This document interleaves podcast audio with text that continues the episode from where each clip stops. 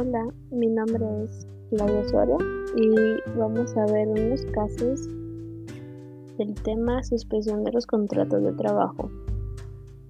Vamos a ver tres casos.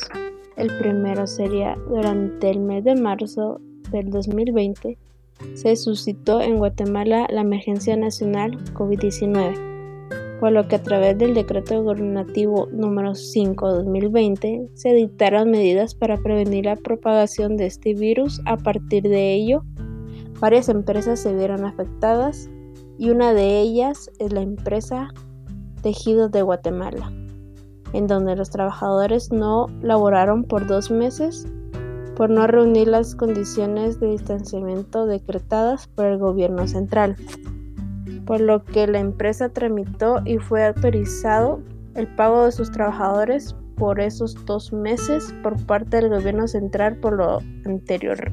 Responda.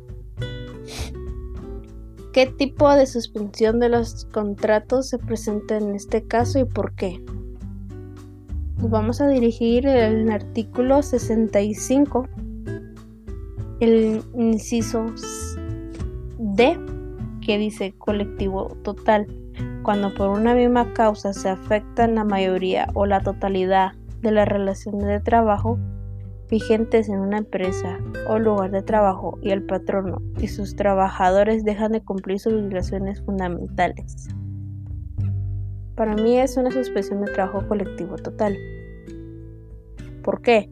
Porque afecta a la mayoría o la totalidad de los trabajadores y el patrono para cumplir sus obligaciones.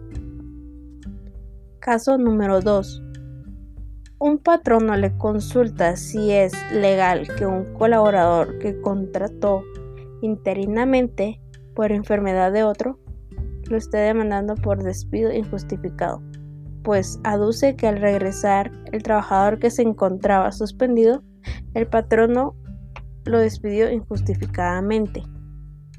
Entonces nos dirigimos al artículo 67, para mí sería que es entendido que en todos estos casos el patrono durante la suspensión del contrato de trabajo puede colocar interinamente a otro trabajador y despedir a este, sin responsabilidad de su parte cuando regrese el titular del puesto.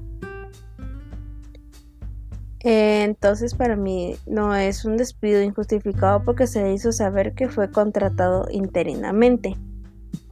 ¿Qué objetivo tiene el contrato temporal que se da con motivo del interinato, que no genera ningún pasivo laboral? ¿Qué tipo de contrato individual de trabajo es celebrado con este trabajador interino?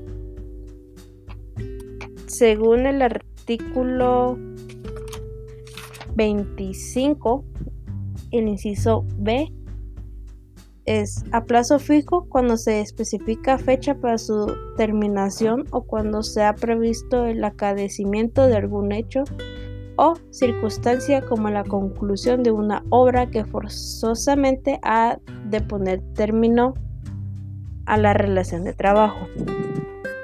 Pues sería plazo fijo porque se especifica fecha de inicio y determinación. ¿Qué responsabilidad deriva para el empleador la terminación del contrato del interinato? Entonces nos dirigimos al artículo 86 que sería el contrato de trabajo termina sin responsabilidad para las partes por alguna de las siguientes causas. Por el vendimiento del plazo en los contratos a plazo fijo y por la conclusión de la obra en los contratos para, para obra determinada, por las causas legales expresamente estipuladas en él y por mucho, eh, perdón, por mutuo consentimiento.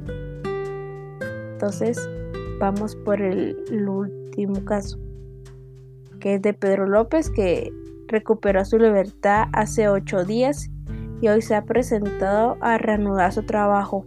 No obstante, el patrono le manifiesta que como no se presentó en tiempo, eh, ya dio por terminado su contrato de trabajo. Entonces la pregunta es, ¿qué clase de suspensión del contrato es la que se presenta en el presente caso? Sería la suspensión individual total, que sería el artículo 68, el inciso C, donde dice la primisión provisional, la previsión simple y el arresto menor que en contra del trabajador se decrete. Segunda pregunta. Según la legislación laboral, al recuperar el trabajador su libertad, en cualquier forma de que plazo legal dispone para hacerlo del conocimiento del patrono y pedir que se le reintegre sus labores. Sería el artículo 68 donde dice que dentro tiene dentro de los cinco días siguientes a aquel en que comenzó su prisión provisional, prisión simple o arresto menor. Entonces el colaborador tuvo que decir en los primeros cinco días para que no para, que pudieran reintegrarlo a sus labores. Pero como no lo hizo, lo hizo después de ocho días. En eh, siguiente pregunta. En cuanto a la negativa del empleador, ¿considera usted que ésta se encuentra fundada en ley? Sí, en el artículo 68, en el inciso C,